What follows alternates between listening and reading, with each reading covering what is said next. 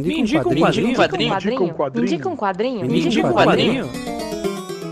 Me indica um quadrinho. Um programa de indicações do podcast HQ Sem Roteiro. When I was just a little girl, I asked my mother, What will I be?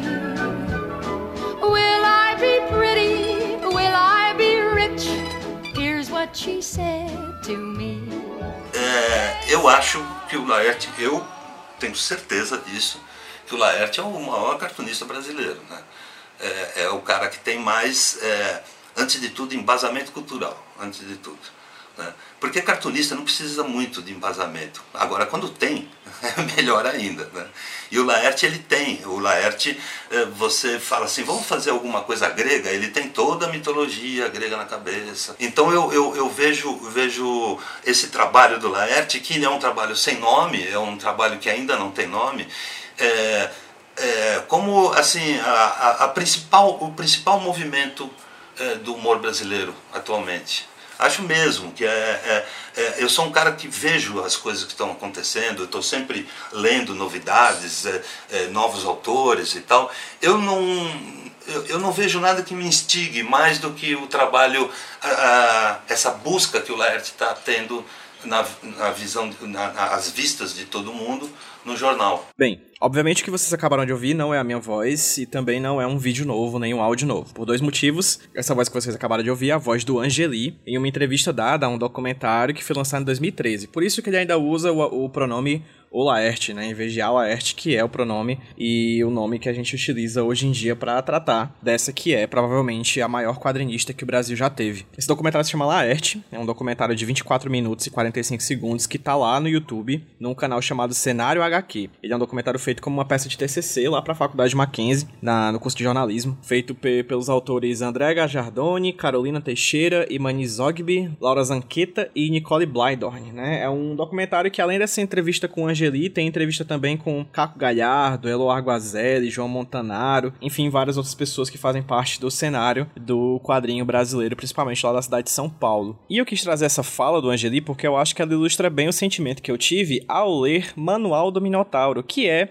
a nossa primeira indicação de quadrinho aqui do ano de 2022 no Me Indico Quadrinho Podcast Indicação aqui do HQ Sem Roteiro Podcast. É quem fala com vocês é o PJ e sou eu que vou indicar para vocês esse quadrinho que eu, foi o primeiro, a minha primeira leitura desse ano que se iniciou em 2022 e que sem dúvida alguma é uma leitura muito marcante porque sem dúvida alguma é uma das melhores publicações de quadrinhos feitos no ano de 2021. Se você for ver aí no feed, o último programa que saiu em 2021 foi sobre Carnice e a Blindagem Mística, uma indicação feita pela Thaís Gualberto lá da Paraíba, minha amiga, que é a minha leitura de quadrinhos favorita até então do ano de 2021, né? Ainda tem um tempinho aí para fazer minha lista do ano de 2021, que chegou muita coisa aqui no finalzinho do ano passado. Eu ainda tô lendo muita coisa, mas o Carniça do Chico é a minha leitura que mais me impactou. Mas sem dúvida alguma, ali pertinho tá o Manual do Minotauro da Laerte, que é uma compilação das tirinhas feitas por essa grande artista nos últimos anos para o espaço que ela tem lá na Folha de São Paulo. E vale pontuar de cara o extremo desafio que eu tô tendo agora de indicar esse quadrinho, porque ele é muito difícil de ser ser encaixado em algum tipo de ideia pré-concebida. Porque as tiras da Leste nos últimos anos, principalmente dessa série chamada Manual do Minotauro, essa série que dá nome a um trabalho sem nome que, a, que o Angeli aponta no, na fala aí do começo do nosso papo, é muito difícil falar sobre esse trabalho porque é um trabalho que não tem uma amarra. Eu diria mais que a liberdade completa e total de abordagem dos temas discutidos em Manual do Minotauro é o fio condutor desse gigantesco labirinto em que no centro dele existe um minotauro chamado Laerte, assim. A gente se perde nas vias dessas tiras, dessa compilação, inclusive a própria edição que faz essa compilação das HQs, ela não tem uma lógica muito clara. Ok, existem certas tirinhas que seguem uma sequência que existe, você consegue perceber ali que há um certo grau de narratividade que une essas tiras uma depois da outra. Mas como nas páginas desse HQ, nas páginas desse, dessa publicação da Quadrinhos na Companhia, a gente tem quatro tirinhas por página, a gente consegue perceber, na verdade, verdade que com o passar das, das páginas, ele não existe exatamente um,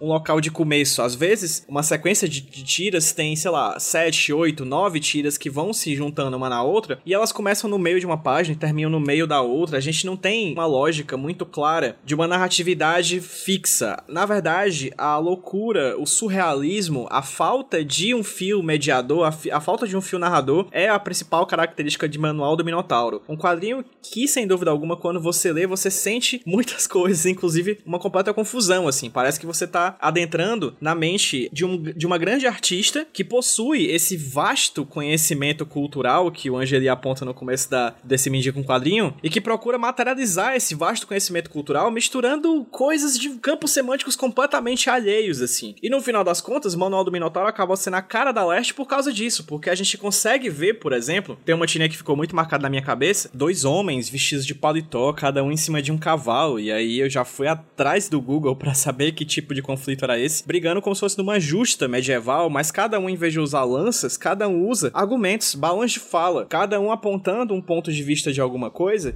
e vence o que derruba o outro com os argumentos em uma justa medieval. Essa, na verdade, é uma das tiras mais ok de toda a trama. Às vezes a Laerte vai e faz tirinhas que brincam com o, o pincel, brincam com a caneta, brincam com a representação das coisas, a representação e a representatividade das coisas. Existe uma coisa no traço da Laerte que eu sempre acho impressionante, assim, sempre achei e sempre vou achar, que é a capacidade didática do desenho dela. Tudo que ela desenha é compreensível, você consegue entender que ela tá desenhando uma caravela, você consegue entender que ela tá desenhando um carro, você consegue entender que ela tá desenhando uma nave espacial do século 30, simplesmente bater o olho na coisa que tá, que tá desenhada ali na tua frente. E isso é uma característica muito importante, muito celebrada, tanto nesse documentário, Laerte, que inclusive vai estar linkado no post desse podcast lá no HQ Sem Roteiro, que é a capacidade da Laerte de contar histórias, né? Quando ela quer contar uma história, ela consegue fazer uma história de um jeito que você consegue compreender absolutamente tudo. Não que isso seja necessariamente algo importante para quadrinhos, assim. Existem vários quadrinhos extremamente confusos e surrealistas e levemente inspirados em dadaísmo e coisas do gênero que são muito importantes. Mas a Laerte desenha um tipo de traço que é extremamente compreensível. Parece que ela não tem um filtro entre a cabeça e a mão, assim. Não existe um meio termo. Parece que a, a, os desenhos vêm da cabeça diretamente pro papel. E isso causa um impacto muito interessante particular quando você lê um quadrinho cuja compreensão narrativa não é lógica. Quando você termina de ler o quadrinho e não consegue entender muito bem o que tá ali, porque não é uma história, não tem uma punchline, não tem uma piada necessariamente. Às vezes o quadrinho simplesmente tá lá como uma exploração desse universo imagético que parte dessa cabeça dessa artista tão intrigante e, tão importante para os nossos tempos, que é a Laerte. Para finalizar então, depois disso tudo, depois de toda essa divagação sobre o trabalho da Laerte, acho que Manual do Minotauro é uma tentativa de dar nome a essa obra sem nome, que atravessa o quadrinismo brasileiro, que atravessa a vida da Laerte, que atravessa necessariamente a vida de quem gosta do trabalho da Laerte, de quem gosta da confusão e de quem gosta desse espaço intermediário entre a compreensão e a incompreensão, do entendimento e o não entendimento das coisas, que é uma lógica própria de uma grande artista que hoje faz um trabalho exemplar e que sem dúvida alguma deve ser celebrado hoje e sempre. Procurem Manual do Minotauro, essa é a minha primeira indicação do ano de 2022 aqui no Medico Quadrinho. De forma bem pessoal, eu não consigo ver outra maneira de começar o ano do que indicando a obra dessa, que é provavelmente a minha quadrinista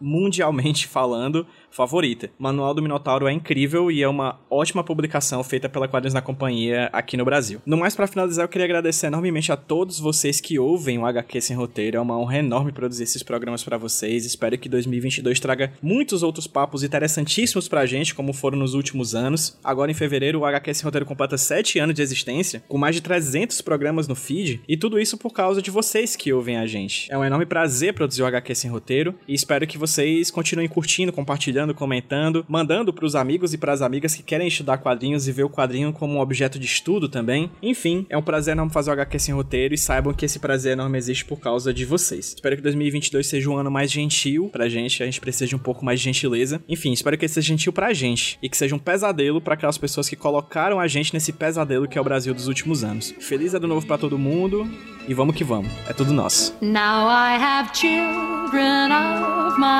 own. They ask their mother, What will I be? Will I be handsome? Will I be rich? I tell them tenderly. Que sera, sera. Whatever will be, will be. The future's not ours to see.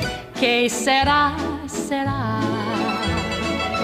what will be, will be. Que